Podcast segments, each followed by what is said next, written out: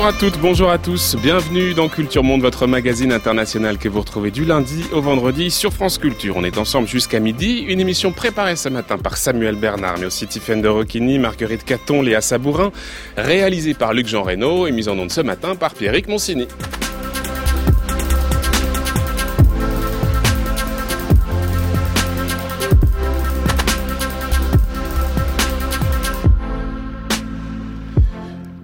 Cette semaine, donc, dans Culture Monde, on va s'intéresser à l'Inde. Demain, nous nous demanderons si, à travers cette mosaïque d'états, de castes, de classes, il existe néanmoins une unité indienne. Mercredi, on s'en penchera sur l'économie, mais aussi sur l'écologie, puisqu'il s'agira de saisir le fonctionnement du modèle de développement indien. Jeudi, enfin, nous essaierons de savoir quel type de leadership l'Inde peut incarner dans la région. Mais aujourd'hui, la démocratie indienne à l'épreuve du nationalisme hindou, c'est notre sujet ce matin dans Culture Monde.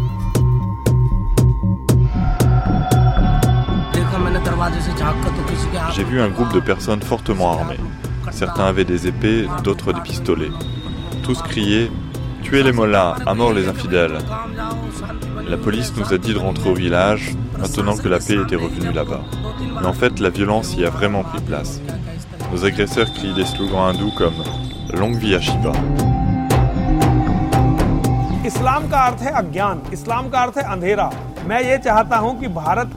L'islam signifie l'ignorance, l'obscurité. Je veux que le peuple indien qui s'est égaré dans l'islam revienne à notre religion pour quelque part revenir à sa propre religion. Oublier la violence et embrasser la non-violence. Ils doivent cesser de tuer des gens, mettre un terme au djihad et arrêter de tuer nos vaches sacrées.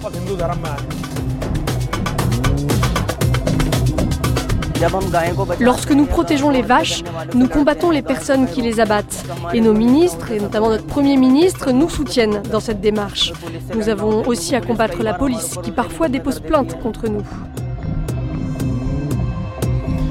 Des mesures légales de rétorsion à l'assassinat d'éleveurs de vaches en passant par d'arbitraires passages à tabac. Les minorités religieuses indiennes sont victimes de la violence des ultranationalistes hindous. En effet, les lynchages perpétrés par des groupes d'hindous extrémistes se sont multipliés ces derniers mois, les musulmans étant les premières cibles accusées de porter atteinte aux vaches animaux sacrés par excellence. Derrière ces attaques, la montée en puissance du racisme et du nationalisme hindou. Loin de l'image d'un hindouisme spirituel et pacifiste, le parti de l'actuel Premier ministre, Narendra Modi, laisserait s'installer une démocratie ethnique, tournant ainsi le dos à l'héritage séculaire du pays. Avec plus de 100 millions d'adhérents, le BJP, le plus grand parti au monde, accumule les victoires électorales après un score historique de 40% obtenu en mars dernier dans l'Uttar Pradesh. Et suite à l'élection à la présidence du pays de Ram Nath Kovind, issu de ses rangs, le parti est en bonne passe pour assurer une nouvelle victoire aux élections générales de 2019. Alors jusqu'où ira le parti de Narendra Modi? L'Inde va-t-elle tourner le dos à son héritage séculaire? Qui sont ces milices hindous coupables d'exactions à l'égard des minorités chrétiennes et musulmanes et sur lesquelles les autorités ferment les yeux Et quels sont les moteurs de ce nationalisme hindou qui enfièvre une Inde traditionnellement et constitutionnellement séculariste. Pour évoquer toutes ces questions, nous avons invité ce matin un spécialiste de l'Inde, c'est Christophe Jaffrelot. Bonjour. Bonjour. Merci beaucoup d'être avec nous ce matin. Vous êtes directeur de recherche aux séries Sciences Po, au CNRS et puis auteur d'un certain nombre d'ouvrages, notamment L'Inde contemporaine, qui était paru aux éditions plurielles en 2014. Ces derniers mois, Christophe Jaffrelot, l'Inde a été, je le disais, le théâtre de violences importantes. On a vu émerger des milices ultranationalistes hindous euh, semer euh, la mort et la peur, notamment euh, au nom de la protection de la vache sacrée, devenue un véritable totem autour duquel eh bien, se rallient les hindous du pays. Les minorités religieuses sont très régulièrement pris pour cible, accusées de transporter, de tuer des vaches, et en particulier les musulmans. Faudrait pas faire croire, bien sûr, qu'il n'y avait pas de violence, euh, Christophe Jaffrelot, avant l'arrivée de Modi et que l'entente interreligieuse était absolument parfaite avant son arrivée en 2014. Euh, par ailleurs, le nationalisme hindou n'est pas non plus une nouveauté. Finalement, il existe depuis que le pays existe. Mais est-ce que vous diriez quand même que l'Inde est en train de traverser là une crise et qu'elle est liée à l'arrivée au pouvoir du BJP de Narendra Modi? Pour le dire autrement, est-ce que l'essor du nationalisme hindou dans le paysage politique produit de la violence? Oui, on peut dire qu'on est effectivement euh, dans une escalade qui, pour l'instant, ne fait changer les choses qu'en termes de degrés, mais qui pourrait, à terme, effectivement, conduire l'Inde à ce qu'on appelle la démocratie ethnique, euh, une démocratie où, certes, il y a des élections, il y a une justice, relativement indépendante, il y a des médias libres, mais où certains citoyens sont plus égaux que d'autres et où les minorités en l'occurrence les musulmans, mais aussi les chrétiens, se retrouveraient ghettoisés, mmh. sans représentation publique, c'est exactement cela le risque qui hmm. guette euh, l'Inde. On reviendra évidemment sur ce risque de glissement vers une démocratie illibérale. C'est une formule qui a malheureusement le vent en poupe euh, ces derniers mois, ces dernières années. L'un des phénomènes qui a beaucoup augmenté depuis l'arrivée de Modi, c'est justement les violences autour de la protection des vaches. J'en parlais dans mon introduction, avec notamment l'émergence de groupes rassemblés autour d'une structure qui est baptisée Go Rashka Dal, le GRD, le Parti de la protection des vaches. Est-ce que vous pouvez nous en dire quelques mots? Qui sont ces membres? Est-ce qu'on a une idée de leur nombre? Et est-ce qu'on peut dire que leurs actions violentes restent impunies, en tout cas en partie, par un gouvernement qui les laisserait agir Alors là, on est dans une espèce de zone grise. On est euh, face à un mouvement qu'on dit de vigilantisme, qui effectivement fait la justice lui-même.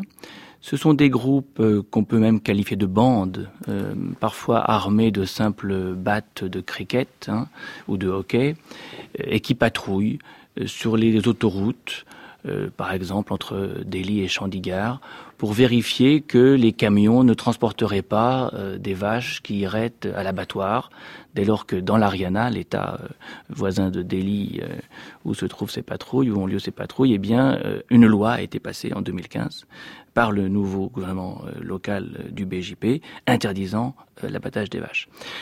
Ces gens, certainement, travaillent en accord avec les autorités locales, ne sont pas euh, mis à l'amende par la police et profitent de l'atmosphère que crée le nouveau pouvoir d'impunité en quelque sorte. De fait, il y a très peu de cas euh, d'arrestation, de condamnation, euh, de ces auteurs de lynchage, puisqu'en fait, lorsqu'il y a interception d'un camion qui transporterait euh, des bovins et notamment des vaches, euh, on assiste de manière assez récurrente à de véritables lynchages. Vous dites très peu, ça veut dire qu'il y a eu des réactions?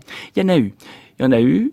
Le chef du GRD, du GRD, a été arrêté pour finir.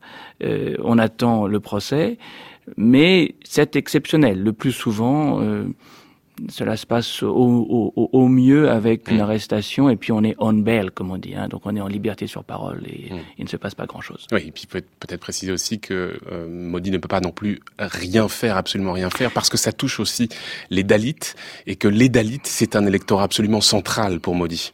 Tout à fait. Là, il y a une espèce de corde de rappel. Hein. Euh, les Dalits, les intouchables, euh, sont euh, officiellement 15%.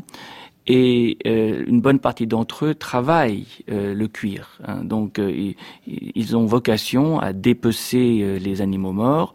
il y a eu des, des, des rapages entre guillemets, c'est-à-dire que ce sont des Dalits qui ont aussi été victimes de ces milices de mmh. vigilantistes. Et du coup, un sentiment anti-BGP s'est développé dans ses rangs, et là, Modi a dû parler, hum, et il a hum. dû euh, mettre le haut là. Christophe Jaffrelot, comment les musulmans réagissent à cette nouvelle violence, et est-ce qu'il pourrait y avoir une forme d'organisation, disons, plus méthodique d'une riposte? Est-ce qu'on pourrait voir, par exemple, l'émergence d'un terrorisme islamique dirigé contre l'État, dirigé contre les courants nationalistes hindous? On l'a vu déjà. On l'a vu dans le passé. Alors, euh, c'était il y a dix ans. Et c'était en réponse à d'autres euh, exactions, à d'autres violences. Il faut se rappeler euh, qu'en 2002, au Gujarat, euh, l'État du, Premier ministre Narendra Modi, un pogrom avait fait environ 2000 victimes parmi les musulmans.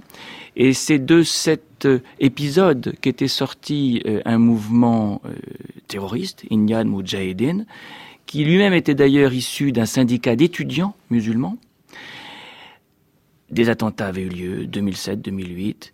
Euh, le groupe a été démantelé. Euh, depuis, on ne peut pas dire qu'on ait la moindre euh, indication de d'une réédition de ce genre de d'organisation. Hum, hum, hum. Mais, ça ne veut pas dire que ça ne pourrait pas. Mais ça ne veut pas dire que ça ne pourrait pas exister. C'est pas la première fois, Christophe Jaffrelot. Et puis on va revenir évidemment sur Modi, et peut-être aussi sur ces événements, et peut-être aussi sur le groupe qu'il y a euh, derrière le BJP et qui porte son idéologie. Mais c'est pas la première fois, je le disais, que les, le BJP arrive au pouvoir en Inde. Je crois que c'est là la quatrième fois. Alors il y a eu des sessions où c'était des coalitions gouvernementales qui ont duré quelques mois. Mais enfin, la dernière fois, c'était 98-2004.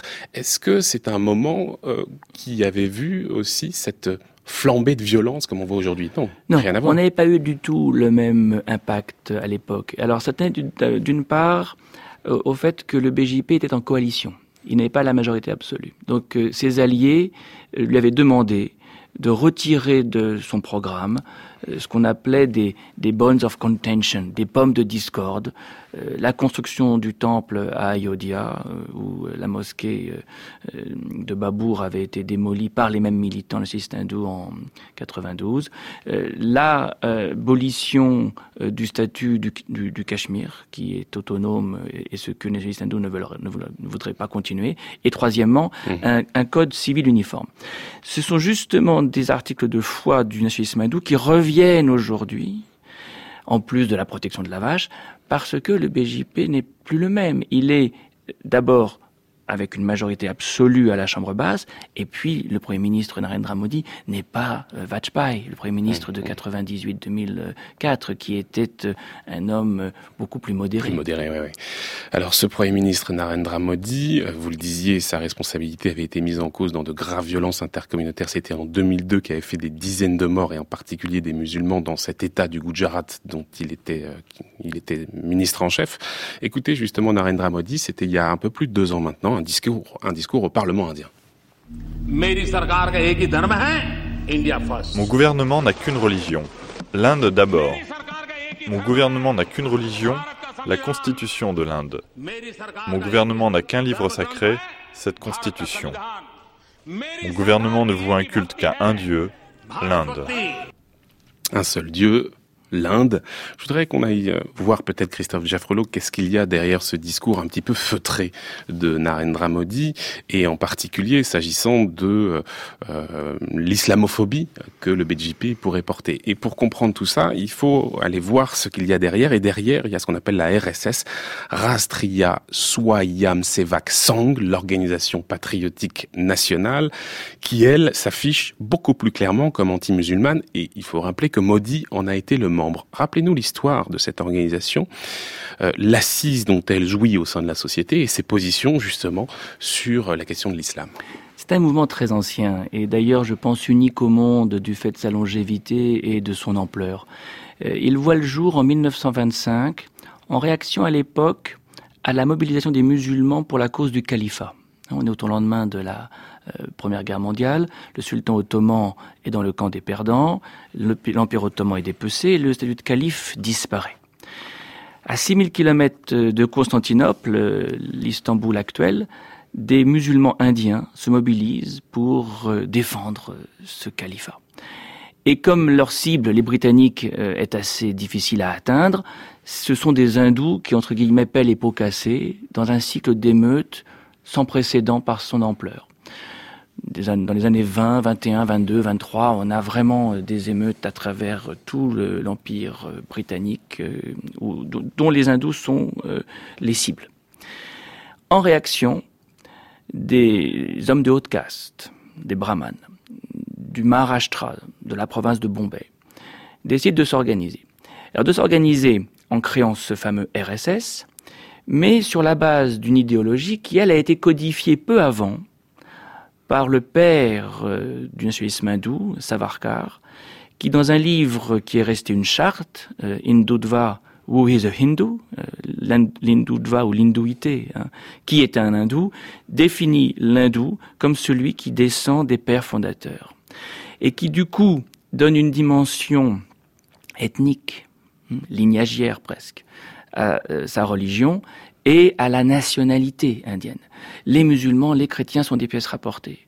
Ils peuvent rester chrétiens, musulmans dans la sphère privée, dans la sphère publique, ils doivent prêter allégeance aux symboles d'identité nationale qui sont hindous. Ça, c'est l'idéologie.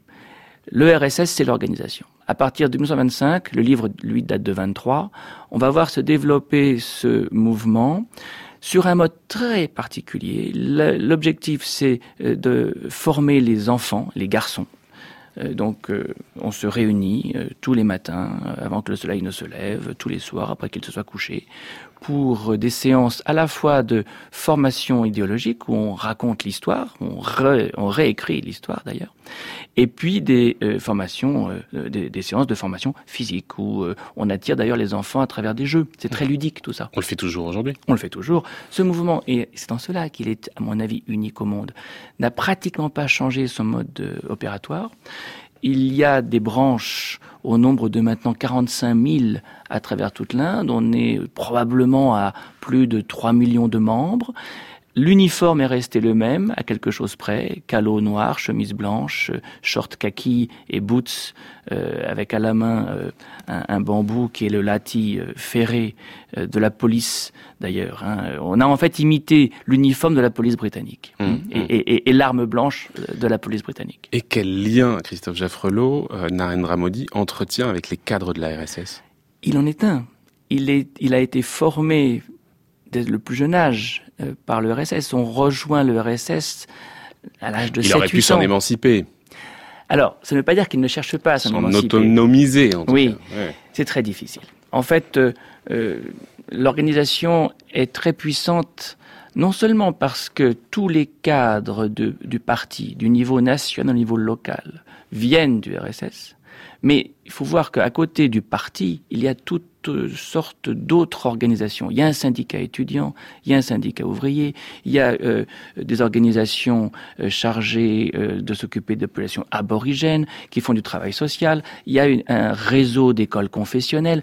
C'est une nébuleuse considérable et qui effectivement est centralisée parce que à Nagpur, donc au, centre de l'Inde, on est toujours dans la province de Bombay, euh, le siège du RSS et, et ses leaders euh, à distance euh, définissent l'agenda stratégique. Mmh. Alors Christophe Jaffrelot, c'est vrai que ces liens qu'il entretient avec le RSS, mais aussi sa manière d'exercer le pouvoir, de s'adresser assez directement au peuple en faisant fi de la société civile, des élites, des minorités, nous font penser que Narendra Modi s'inscrit dans une forme de populisme, mets des guillemets parce qu'il est toujours extrêmement difficile de le définir, tel tant il est multiforme en réalité, mais on est quand même dans quelque chose de cet ordre-là. Beaucoup d'observateurs euh, critiquent une certaine dérive populiste. Est-ce que ce national-populisme hindou porté par Narendra Modi constitue un risque de voir justement l'Inde devenir ce qu'on appelle, je le disais tout à l'heure en début d'émission, une démocratie libérale, c'est-à-dire un régime qui a l'apparence d'une démocratie, mais qui, dans son fonctionnement, ignore, piétine assez largement les principes démocratiques. Et est-ce qu'il y a des exemples qui vous semblent montrer qu'on est déjà dans ce glissement? Alors le risque, il est, il est tout à fait réel, et effectivement, il nous rappelle les pathologies du populisme, et du national-populisme en particulier. Ce populisme clame qu'un homme, parce qu'il a la légitimité d'un mandat populaire, peut aller contre les institutions. Et c'est le principal danger. C'est-à-dire que quand on peut se réclamer de la légitimité de l'élection populaire, au point de dire la justice, euh, par exemple, euh, peut prendre des décisions, elle n'a pas la même force que ce que je reçois moi comme mandat du peuple, alors on prend le risque d'une dédémocratisation, hein, d'une, d'une, inversion de la démocratie. Mais ça, c'est dans les discours. Est-ce qu'effectivement, dans les faits, les institutions sont ébranlées, fragilisées par euh, le gouvernement Modi? La justice commence à l'être la justice commence à l'être. Alors il faut savoir d'abord que dès qu'il a été élu, Narendra Modi a proposé une réforme de la manière dont on nommait les juges de la Cour suprême. Hein, cette Cour suprême qui est quand même l'un des joyaux de cette République, probablement la plus indépendante de toutes les instances judiciaires dans le monde. Pratiquement aucun autre exemple euh, de juge nommant les juges. Hein. Même aux États-Unis, mmh, c'est le mmh, mmh. président qui euh, nomme les membres de la Cour suprême. Là, on a un système de collégium, comme on dit. Ce sont les juges de euh, rang inférieur, enfin qui sont à la tête des cours, des tribunaux, des États, qui forment un collège d'où sont issus les juges de la Cour suprême. Et, alors, comment son indépendance est remise en cause aujourd'hui? Alors, il y a deux choses. D'une part, il a cherché à changer le mode de nomination, mhm. faisant que le collégium soit remplacé par un, groupe de cinq euh, dont euh, aurait fait partie euh, le Premier ministre, le ministre de la Justice et le chef de l'opposition, de sorte que les hommes politiques auraient été majoritaires dans la désignation des juges. Ça n'a pas pu aboutir. Ça ne veut pas dire qu'il n'a pas réessayé, mais euh, aujourd'hui, le problème du BJP, c'est qu'il n'est pas majoritaire à la Chambre haute, il est majoritaire à la Chambre basse. Et c'est un système bicaméral où la Chambre haute a beaucoup de pouvoir. En mesure de représailles, entre guillemets, ce que le pouvoir a réussi à faire, c'est de ne plus nommer de juges. Et donc on a un pourcentage de postes vacants absolument inouï, hmm. sans précédent. Hein, on ne hmm. veut pas hmm. que la justice fonctionne. La meilleure façon de ne pas la faire fonctionner, c'est de ne pas nommer de juge. Oui. Et puis on peut aussi déstabiliser en nommant des gens, c'est-à-dire que ce qu'a fait aussi Modi, c'est qu'il a nommé un ancien justement euh, chef de la Cour suprême à un poste de gouverneur du Kerala, qui est un poste évidemment extrêmement important et qui va aussi peut-être dans ce sens-là, Tout à fait. fragilisation de cette indépendance. Ce que l'on voit aussi, c'est effectivement cela. Euh, pour euh, en quelque sorte euh, amadouer ceux qui sont encore en fonction, on les laisse espérer un poste après la retraite. En plus, la retraite est très précoce en Inde, puisqu'à 60 ans, on est à la retraite. Et du coup, euh, ils sont beaucoup moins, euh, je dirais, garants de l'ordre et, et, de la loi. Ça vaut pour les juges, ça vaut pour les bureaucrates. On n'a jamais vu autant de bureaucrates. Alors le mot est péjoratif en français, mais il ne l'est pas en, en, anglais et en Inde. C'est des hauts fonctionnaires. Mmh, hein. On n'a mmh. jamais vu autant de hauts fonctionnaires récompensés après leur retraite par des postes très importants, y compris ministériels. Hmm. Il n'y a jamais eu autant de hauts fonctionnaires ministres. Alors pour une bonne raison, c'est que le BJP n'a pas pléthore de compétences hmm. Hmm. et il faut trouver euh, des ministres qui puissent faire le travail euh, ailleurs. Ça c'est l'autre l'autre aspect. Alors avec un sous-ensemble la police, et notamment le Central Bureau of Investigation, qui est en fait le FBI, le CBI euh, indien et un peu le FBI euh, américain, où là aussi on voit des nominations qui sont partisanes. Hmm. Donc cette façon de rendre l'administration juge et partie, c'est une façon de remettre en cause la démocratie au sens où sa neutralité euh, finit par être érodée. Alors la justice est fragilisée, autre contre-pouvoir, les médias alors les médias, comment se portent-ils Souffrent de deux autres types de problèmes. Le premier, c'est que euh, de nombreux journaux dépendent des annonces publicitaires de euh, la puissance publique. Le secteur public est un très gros annonceur. Et il peut du coup tordre le bras des rédactions. Alors le tordre parfois très loin. Euh, tout récemment, le Hindustan Times, suite à des reportages qui ont déplu en haut lieu, a limogé son chef, son rédacteur en chef. Donc là, ah oui, c'est une intervention assez directe. Assez directe. Alors, il y en a, d'autres, hein, des, interventions directes, hein, ne serait-ce que les coups de téléphone euh, de ministres, euh, rédacteurs en chef, qui n'avaient pas cours auparavant. Mais il y a une deuxième chose euh, qui, cette fois-ci, laisse de côté le secteur public, c'est la concentration des médias, et alors là, pour le coup, surtout électronique, audiovisuel, dans le privé. Et on voit de plus en plus de grandes firmes indiennes prendre des participations dans des chaînes, euh, dans des groupes audiovisuels privés. Le dernier en date, c'est euh, IBN CNN. Euh, bon, Ambani, première puissance économique de l'Inde, il y a maintenant un poids considérable. Hum, Or, hum. il est acquis, et depuis longtemps, que une poignée de chefs d'entreprise ont aidé Narendra Modi à être élu, ne serait-ce qu'en finançant une campagne qui a quand même coûté suivant les estimations les plus fiables, 2 milliards de dollars. Mmh, une, des mmh. plus grands, une des campagnes les plus coûteuses de l'histoire des démocraties.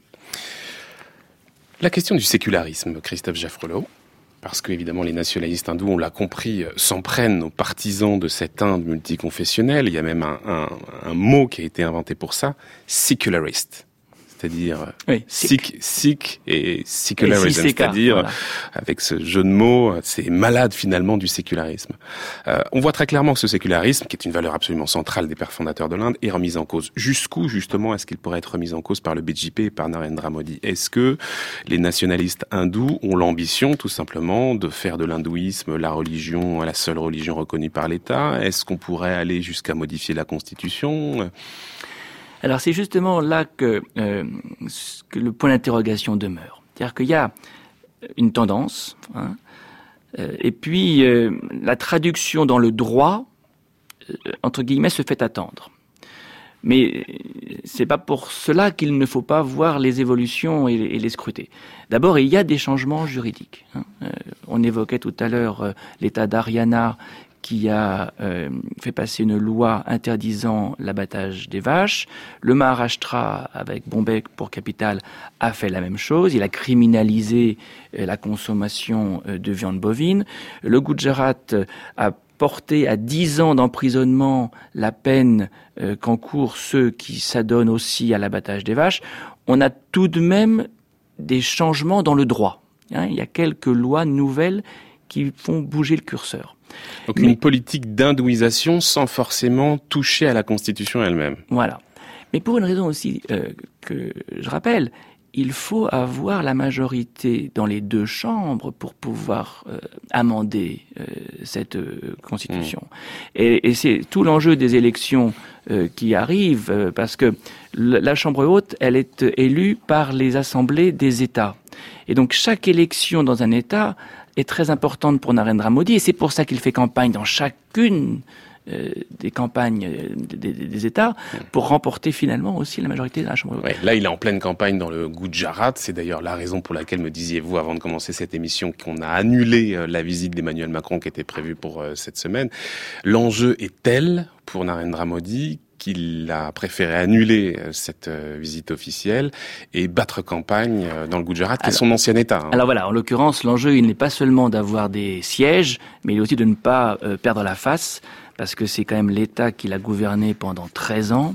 Et si, euh, à peine le dos tourné, euh, l'État euh, votait contre le BJP et portait au pouvoir le Congrès, alors ce serait un véritable camouflet. Pourquoi c'est possible? Il est en mauvaise passe? C'est possible. Alors après, il y a toujours des moyens de gagner une élection qu'on a perdue, mais c'est possible parce que pour la première fois depuis au moins 2002, le Parti du Congrès mène une campagne euh, active. Raoul Gandhi euh, bat la campagne, pour le coup, au sens propre du terme, avec un certain succès, et notamment parce qu'il y a une attente de la part euh, de la jeunesse, notamment.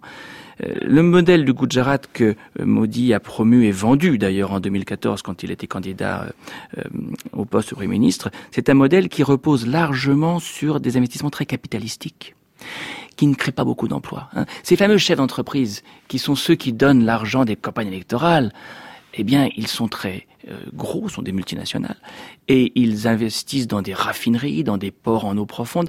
Bon, ce sont de gros investissements qui donnent beaucoup de croissance, mais très peu d'emplois. Et un des hmm. grands problèmes du Gujarat, c'est ça, c'est d'avoir sacrifié les PME. Il y avait un réseau de PME inouï, parce que l'entreprise, euh, le sens de l'entreprise est très développé au Gujarat, ces entreprises ont été euh, sacrifiées en un sens ce qui, sur cet hôtel. Ce qu'il y a derrière ce scrutin au Gujarat, c'est aussi euh, soit la remise en cause, soit l'affirmation d'un modèle économique qui est le modèle Modi. Et les businessmen gujarati sont le cœur de l'électorat Modi. Et c'est vrai qu'il y a euh, quelques éléments qui les ont un peu inquiétés ces derniers temps. Il y a eu par exemple cette décision récente du gouvernement euh, de démonétiser une partie des billets. Je crois que 80% des billets de banque ont perdu toute leur valeur du, du, jour au lendemain. Et puis on a aussi depuis euh, le 1er juillet dernier l'entrée en vigueur de la TVA unique qui les oblige à déclarer leurs revenus en ligne. Et tout ça sont des éléments qui fragilisent un tout petit peu Maudit. Tout à fait. Et qui reflètent alors ce que l'on disait pour commencer. On est face à un modèle, plutôt un mode euh, de gouvernement euh, atypique qui connaît des ratés. Le, le populisme implique que l'homme fort décide sans forcément s'entourer de toutes les compétences, de tous les avis. La démonétisation était une décision personnelle qu'il a prise sans euh, écouter euh, tous ceux qui disaient qu'on allait aller à la catastrophe, et, cela illustre bien cela. La, taxe, euh, la TVA, comme vous dites, unique, là aussi, c'est un moment où on voit l'incompétence de ces gouvernants.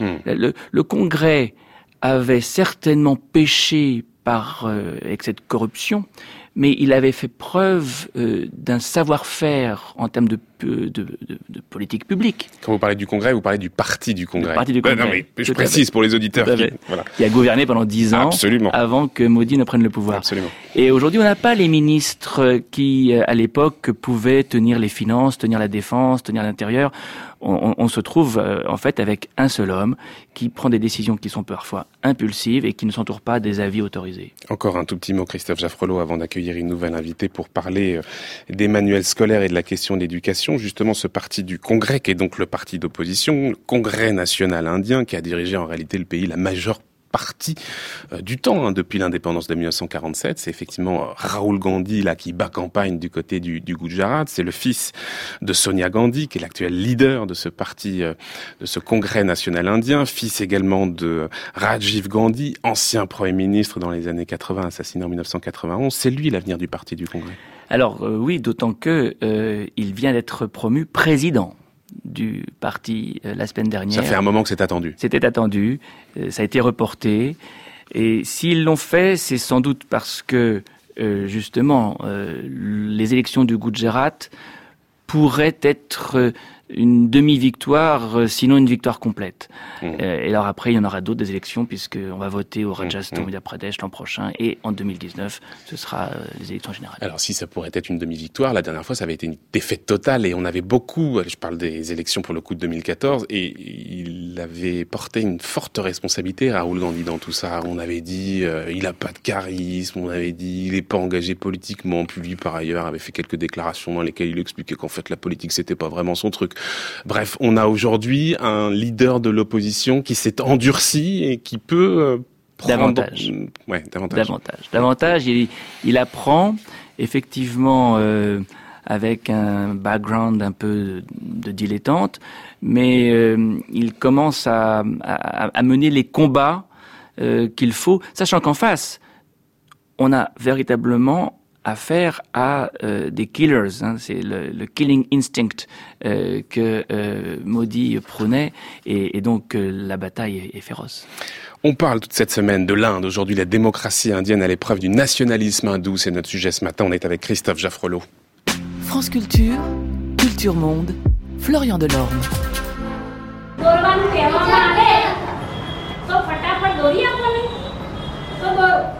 Maintenant, les enfants, écoutez-moi attentivement. Si vous avez à dessiner une carte de l'Inde, vous devez bien veiller à inclure les pays suivants sur votre carte. Pakistan, Afghanistan, Bangladesh, Népal, Bhoutan. Tous ces pays font partie de l'Akan Bharat, c'est-à-dire de l'Inde unie.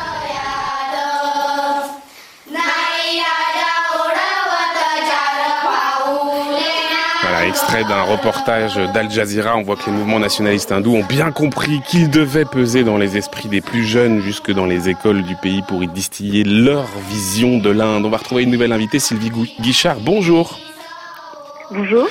Bonjour, merci infiniment d'être avec nous ce matin. Vous êtes maître d'enseignement et de recherche à l'université de Genève, Genève, pardon, et vous avez réalisé une thèse intitulée L'enseignement de la nation en Inde, le débat sur les manuels d'histoire 1998-2004 sous la direction d'un certain Christophe Jaffrelot. Je le dis parce qu'il est évidemment avec nous ce matin.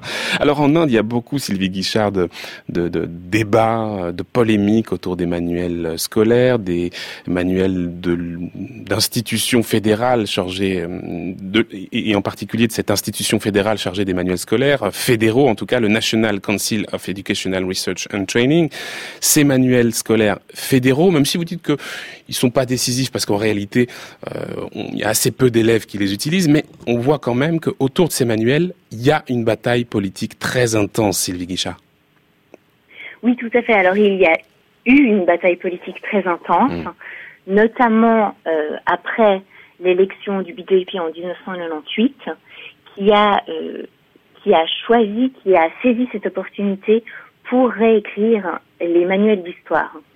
Modi, suite à cette première réécriture des manuels, était attendu, la presse l'attendait et le surveillait, si on peut dire, pour une nouvelle réécriture des manuels, ce qu'il a euh, jusque-là renoncé à faire, en laissant plutôt les États, donc les États de l'Union indienne, qu'ils le désiraient, et notamment enfin, ceux gouvernés par le BJP, euh, modifier leurs propres manuels.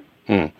Oui, parce que euh, en réalité, euh, effectivement, ces manuels fédéraux ne sont pas utilisés par beaucoup d'écoliers et en même temps, ils ont une très grande influence sur les manuels qui sont écrits au niveau des États.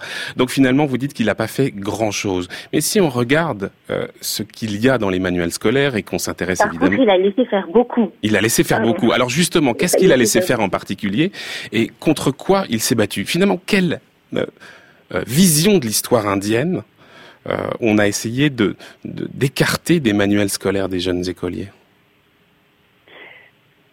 Alors, ce que euh, le BJP a fait en entre 1998 et 2004 par sa réécriture complète des manuels d'histoire, c'est qu'il s'est vraiment euh, inscrit contre la vision de l'histoire qui avait été promue par le, par le Parti du Congrès, cette vision qu'on peut dire séculariste, donc qui construit, qui met l'accent sur euh, une forme, une harmonie indo-musulmane euh, dans l'histoire, à travers l'histoire indienne, euh, et le, le et également qui, dans son récit de la lutte pour l'indépendance, présente comme acteur presque unique le parti du Congrès. Hum. Et est-ce qu'il y a justement des, des, des, des, réécritures de manuels de certains États qui montrent justement cette euh, confrontation entre deux visions de l'Inde?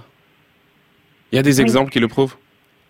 Alors, différents types d'exemples. On peut penser au Gujarat qui a introduit, qui n'a pas euh, réécrit après l'élection de Narendra Modi, qui n'a pas complètement réécrit ses manuels d'histoire, par contre qui a introduit des manuels supplémentaires d'éducation morale qui euh, sont écrits par un représentant euh, très important du nationalisme hindou pour ce qui concerne l'éducation, où euh, d'autres États ont fait des changements là directement dans les manuels. on peut penser au Rajasthan qui a modifier, très clairement modifier l'histoire en présentant Akbar, donc un, euh, un sultan moghol, euh, comme le perdant d'une bataille alors qu'il l'a gagnée. Mmh, mmh. Et euh, ce qu'on peut voir notamment à travers ce changement, c'est une tentative de changer la représentation de, euh, de l'histoire de l'Inde et en particulier de l'Empire moghol. Hum, hum. Oui, le Rajasthan, vous, le, le, Rajasthan, il y a un autre exemple, c'est que en 2016, il a publié un nouveau manuel euh, en sciences sociales dans lequel il n'est fait aucune mention de Nehru. Et là, on voit là évidemment une attaque assez frontale sur la dimension séculaire, séculariste de la construction de cette nation indienne. Réaction peut-être avec euh, vous, Christophe Jaffrelot. Vous restez avec nous, euh, Sylvie Guichard. Christophe Jaffrelot. Oui, mais Sylvie le, le disait déjà. L'idée principale, c'est de dépeindre les musulmans comme des agresseurs, des envahisseurs, au détriment de ce qui était l'harmonie euh, et, l'interaction, voire l'osmose culturelle euh, que le soufisme a très bien incarné, par exemple. Hmm. Ça, c'est un grand, un de leurs objectifs. Et, et Aurangzeb, euh, le grand moghol le plus bigot de tous, a même perdu son nom dans les rues de Delhi. On a rebaptisé pour enlever ce nom hmm. Aurangzeb Road.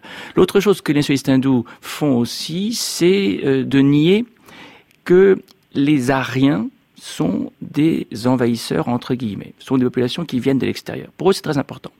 Parce que si on dit il y avait des gens avant que euh, ces populations hindoues, védiques, euh, arrivent, eh bien, ils ne sont plus les fils du sol. Et ils perdent une légitimité qui pour eux est décisive, parce que c'est en étant les fils du sol qu'ils peuvent dire aux musulmans, aux chrétiens, vous êtes des pièces rapportées, nous on est là depuis toujours. Hum, hum. Et donc ils réécrivent l'histoire de telle sorte que, eh bien, il n'y a pas d'invasion aryenne. Hein. c'est un des grands thèmes de, de l'archéologie euh, nationaliste hindoue, c'est de dire nous étions là dès l'origine du temps hum. et euh, personne d'autre euh, n'existait sur ce territoire avant nous. Sylvie Guichard, toute dernière question parce que l'Inde a pris son indépendance, en 1947 et assez rapidement, il a fallu écrire euh, des manuels scolaires pour présenter une certaine vision de l'histoire indienne. Alors, la vision séculariste s'est imposée assez rapidement, sauf que très rapidement aussi, elle a été critiquée par les mouvements nationalistes hindous. Là aussi, euh, très vite, on a eu une bataille sur ce volet-là. Tout à fait. Euh, tout à fait. D'ailleurs, lors de la première, tentative de modification des manuels date de 1977, lorsque euh, l'incarnation précédente du BJP, le BJS, a participé pour la première fois au gouvernement. Donc le euh, mouvement nationaliste hindou est très lié avec sa sa représentation particulière de l'histoire indienne et la volonté de la diffuser. Et les manuels d'histoire étaient une, euh, un média de diffusion, a toujours été un média de diffusion important. Hmm, merci beaucoup Sylvie Guichard d'avoir été avec nous ce matin. Je rappelle que vous êtes maître d'enseignement et de recherche à l'Université de Genève. On va accueillir une nouvelle invitée pour parler de la question de la condition des femmes, parce que ces dernières années, bien sûr, de nombreuses affaires de viol ont secoué la société indienne. On se souvient notamment de cette affaire de cette jeune étudiante violée dans un bus de New Delhi par une bande de jeunes, jeunes garçons en 2013, mais elle s'inscrivait en fait dans un phénomène de violence aux femmes beaucoup plus global et qui révèle aussi euh, la place que les hommes assignent euh, aux femmes et qui laisse entrevoir aussi le chemin qui reste à parcourir pour atteindre une, pleine égalité homme-femme. Alors où est-ce qu'on en est des avancées concernant les droits des, femmes et quelles sont les actions du gouvernement en la matière? Voilà les questions qu'on va se poser tout de suite. Bonjour Stéphanie Tawa Lama Rewal. Bonjour. Bonjour, merci infiniment d'être avec nous ce matin. Vous êtes chargé de recherche au Centre d'études de l'Inde et de l'Asie du Sud, du CNRS et de l'EHESS. Alors cet été, commençons avec l'actualité, Stéphanie Tawala Marewal, euh, en quelques jours, euh, des magistrats ont rendu plusieurs jugements importants, très importants concernant les droits des femmes. Le 20 août dernier, le tribunal familial de l'État du Rajasthan a accordé le divorce à une épouse au motif que son mari, lui, euh, avait interdit l'accès des toilettes intérieures pendant plusieurs années, une attitude qui, selon les juges, relevait de la cruauté. Et puis dès le lendemain, autre jugement de la Cour suprême indienne cette fois, qui interdisait le divorce par répudiation expresse de la femme, autorisée dans la communauté musulmane. C'est-à-dire que jusqu'ici, selon une pratique acceptée au nom de la reconnaissance du droit interne aux communautés, il suffisait pour un homme musulman de prononcer trois fois ou d'écrire trois fois le mot euh, talek, qui veut dire je divorce, talek, talek, talek, pour répudier sa femme. Désormais, c'est impossible. Quel regard vous portez sur ces différentes décisions de justice? Et est-ce que vous diriez qu'elles révèlent une dynamique générale d'amélioration des conditions des femmes euh, je pense qu'il y a deux, interprétations possibles. Que euh, d'un côté, très certainement, euh, ces deux décisions vont dans le sens du droit des femmes. le manque, comment dire, le, manque de toilettes en général et de toilettes publiques en particulier est un, problème majeur pour l'ensemble de la population indienne, mais plus particulièrement pour les femmes. Et la répudiation unilatérale euh, a longtemps euh, fait l'objet de, de luttes de, de, de, féministes et notamment de féministes musulmanes et son interdiction est sans aucun doute un progrès pour euh, l'égalité des droits mm. des femmes musulmanes en particulier.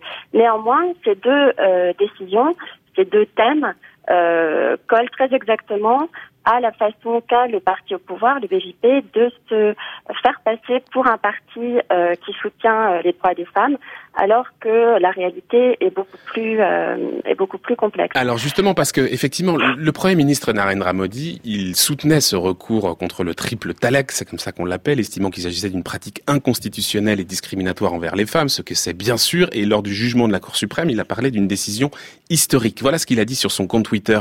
Elle accorde l'égalité aux femmes musulmanes constitue une mesure puissante pour l'autonomisation des femmes. Alors est-ce que ce commentaire, il doit nous laisser comprendre effectivement que le gouvernement actuel met en œuvre euh, beaucoup de choses pour faire avancer le droit des femmes ou est-ce qu'il faut justement nuancer cette volonté? Qu'est-ce qui vous ferait, qu'est-ce qui vous le ferait penser?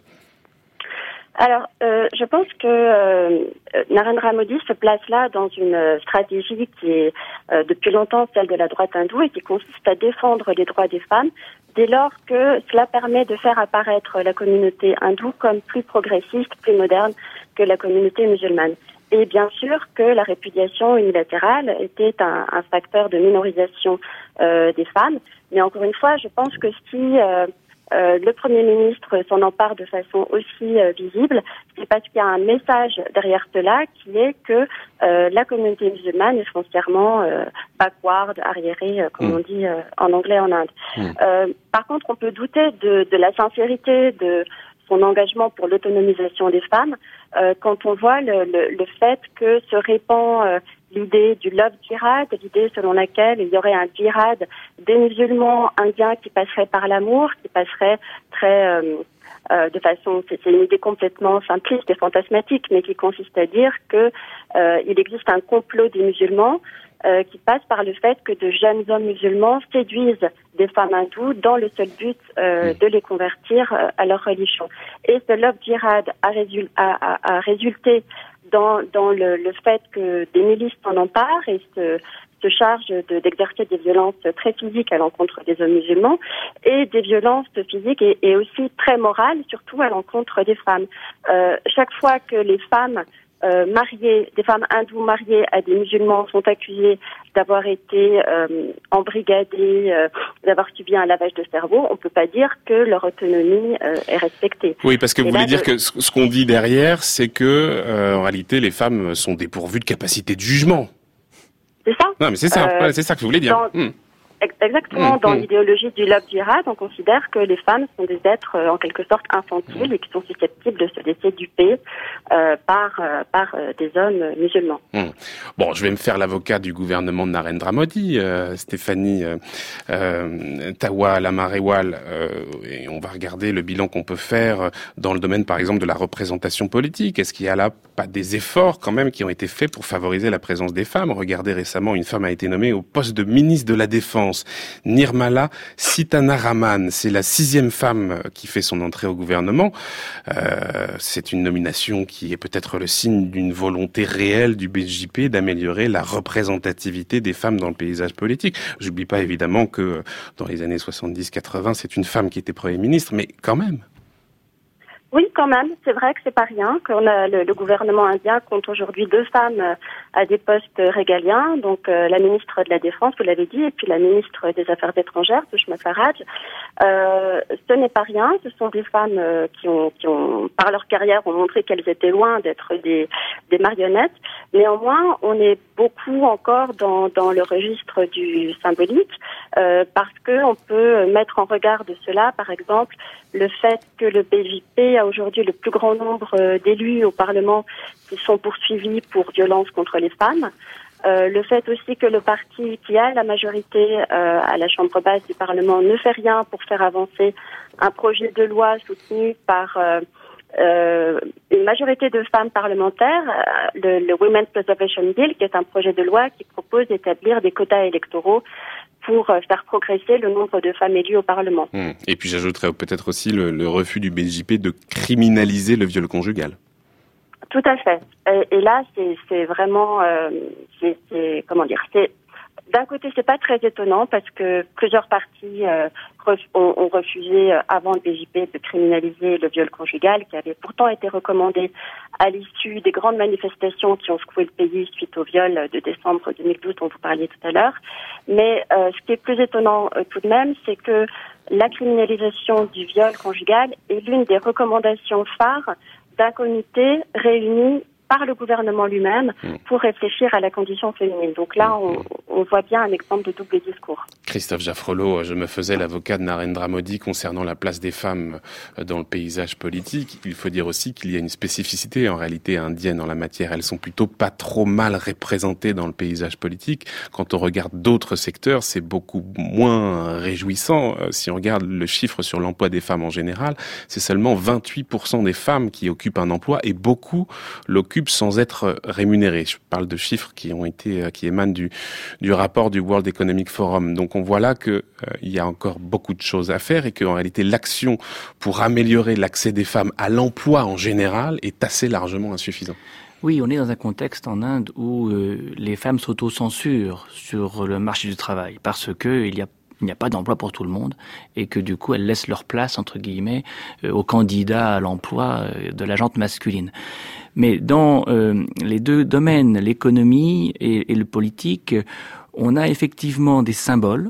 Hein. on a des femmes aussi chefs d'entreprise. Vous regardez le secteur bancaire indien, c'est extraordinaire. Euh, la femme qui dirige HSBC euh, est absolument remarquable. Et donc, comme en politique, on a des figures de proue en quelque sorte, mais c'est vraiment qui masque une réalité beaucoup plus inquiétante. Exactement. Et alors, pour parler de, de, politique, on a euh, avec euh, l'université Ashoka euh, en Inde mis en place une base de données qui montre que seuls 6% des élus au niveau des États sont des femmes. C'est très très peu. Et c'est la moitié de ce, que l'on a au niveau de la Chambre basse nationale. Donc euh, plus on descend euh, dans euh, les échelles géographiques, moins on voit de femmes occuper des postes politiques. Mmh. Encore un mot à ajouter, Stéphanie Tawala Marewal euh, non, je voulais dire simplement que les, les, quotas électoraux qui sont revendiqués au niveau du Parlement euh, existent déjà au niveau local depuis longtemps et donc on a on a beaucoup de femmes élues au niveau local grâce à ces quotas électoraux. Euh, le pouvoir est très faible à ce niveau local, mais disons que la politique de quotas montre que c'est certainement euh, mm. la, la, le seul espoir de faire progresser euh, rapidement le nombre des femmes au Parlement. Mm. Merci beaucoup d'avoir été avec nous, Stéphanie Tawa Lama Rewal. Je rappelle que vous êtes chargée de recherche au Centre d'études de l'Inde et de l'Asie du Sud du CNRS et de l'EHESS. Merci beaucoup.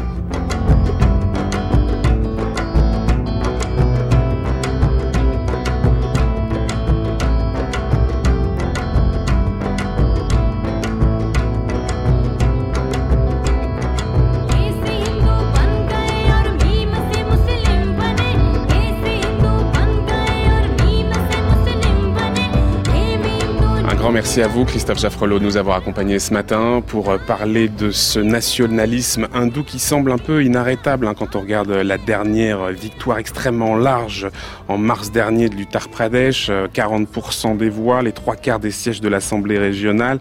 C'était le plus haut score enregistré pour un parti depuis 40 ans. On voit tous les signaux sont au vert hein, pour l'élection euh, générale de 2019 pour Narendra Modi. Hein. Oui, sachant que c'est un mode de scrutin à un tour et que euh, faut, il, suffit d'une faible un faible déplacement des voix pour faire basculer euh, le scrutin s'il il est free and fair.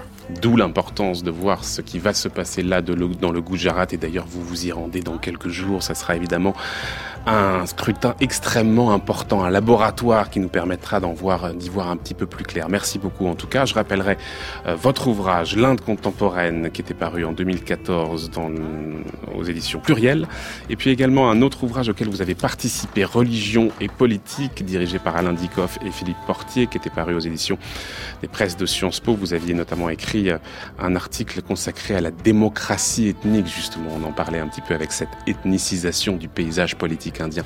Merci beaucoup. On se retrouvera évidemment demain pour poursuivre toutes ces interrogations autour de cette Inde qui nous passionne cette semaine.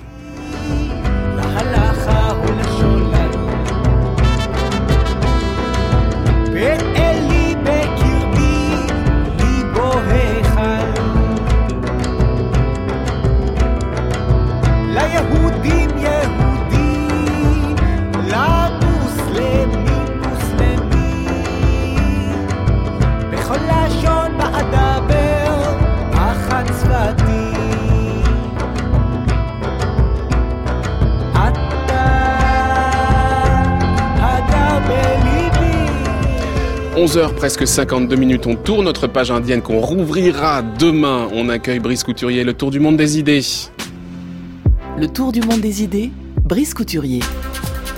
Bonjour Brice. Bonjour Florian. Brice qui nous emmène du côté des États-Unis. On disait beaucoup que Donald Trump allait lancer une offensive contre les mesures de libéralisation du commerce international pilotées par ses prédécesseurs.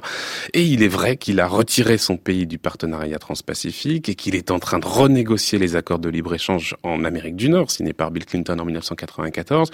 C'est peu de choses. On est loin de la fin de la mondialisation, cher Brice. Oui, mais il est temps de prendre en considération le fait qu'un seul politicien peut inverser une tendance qui s'affirmait depuis plusieurs décennies. C'est ce qu'écrivent deux experts du think tank américain Brookings Institution, Lawrence Chandy et Brina Seidel.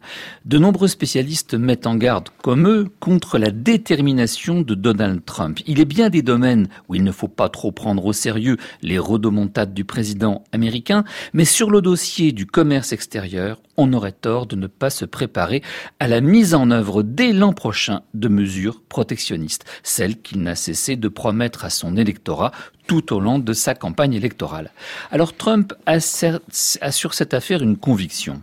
Les énormes déficits commerciaux enregistrés par les États-Unis sont dus non pas à une moindre compétitivité des industries américaines, mais aux pratiques déloyales de leurs principaux partenaires. Ils pratiqueraient le dumping, ils protégeraient leur marché par des réglementations qui sont autant d'obstacles invisibles mis à leurs frontières, etc. C'est le sens du slogan fameux America First. Les intérêts commerciaux américains priment sur les alliances diplomatiques et c'est pourquoi l'Europe doit être sur ses gardes.